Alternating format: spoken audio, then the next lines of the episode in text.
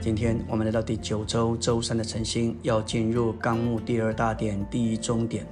埃及乃是预表魔生与享乐的世界，为撒旦所用，以霸占并篡夺神为了他的经纶所拣选的人。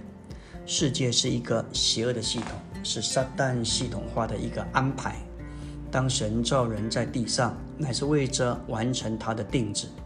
但神的仇敌撒旦为了霸占神所造的人，就使用文化、教育、工业、商业、娱乐和宗教，将人系统起来，在地上形成一个反对神的世界系统。为着人生存所需要的属地事物，已经被撒旦用他系统化的阴谋所败坏。这个系统不只包括一切事物。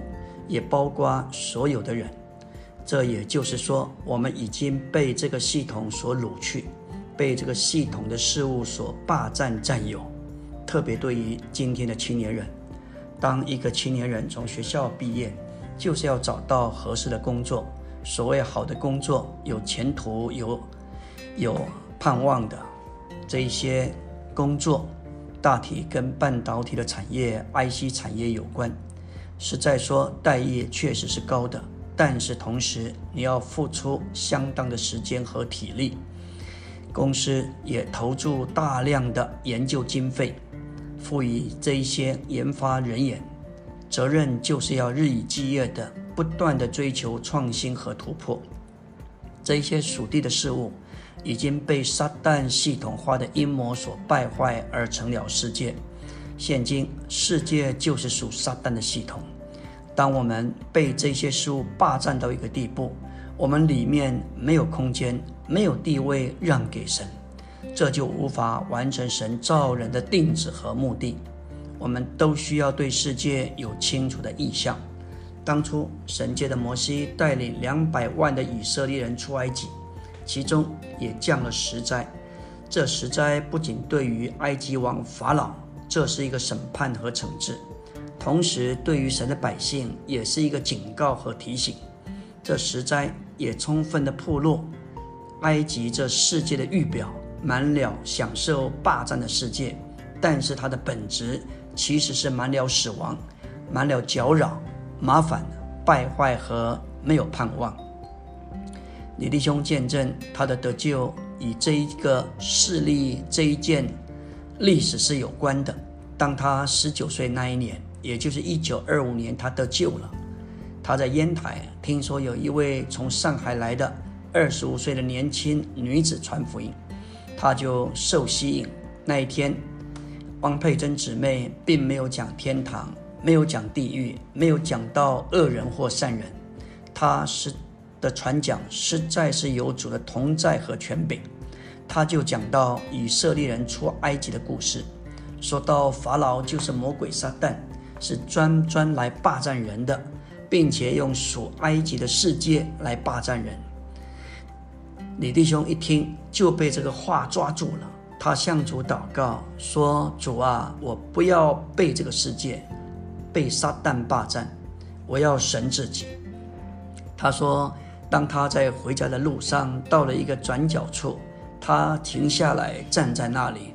他向神有一个祷告，抬头望着天说：“神啊，我不要这个世界，从今以后就是把整个世界都给我，我也不要，我就是要你。从这时候起，我愿意提着圣经到乡下传福音，就是喝山水、吃树根，我都愿意。从那时起，他原来有兴趣的精细就完全脱掉。”他向主认罪祷告，他就变了。他从前喜欢许多的东西，包含踢足球，还有看戏。得救之后，他的兴趣改变了。从那时起，他喜欢读圣经，从早读到晚。圣经的话变得比蜜更甜。主的话滋养他，改变他的生活，并且他爱主并跟随他。感谢主。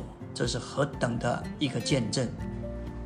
我们如何蒙拯救，脱离现今世界的霸占？在罗马十二章二节，保罗说：“不要模仿这个时代，反要借着心思的更新而变化，模仿这个世代，就是磨成现今世界的潮流。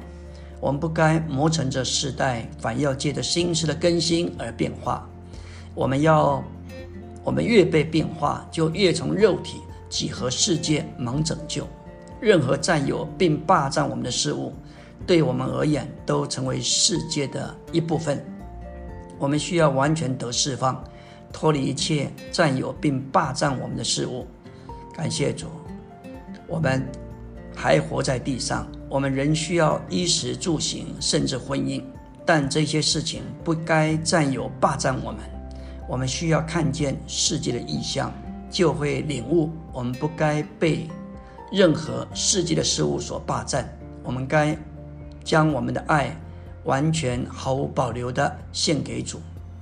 在马太六章二十四节说到，没有人能侍奉两个主，因为他不是恨这个爱那一个，就是忠于这一个轻视那一个。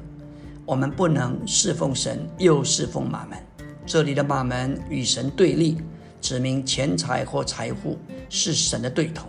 夺取神子民对神的侍奉，在这里，我们要受提醒的，为要侍奉神，我们生活必须简单。当你拥有大的房子，你要花多少时间来打扫，多少时间来整理，甚至要挖空心思来思想、考虑如何布置。到头来，该有的祷告、该有的追求，也就没有时间、没有心情。我们越蒙拯救，脱离。这一些的堕落，在住的事上，在吃的事上，我们就越简单。当主在地上的时候，他说：“湖里有洞，天空的飞鸟有窝，人子却没有枕头的地方。”我们需要能拯救、脱离这一些堕落的情形。为了生存，我们所需要的越简单，越能够分出时间来侍奉神。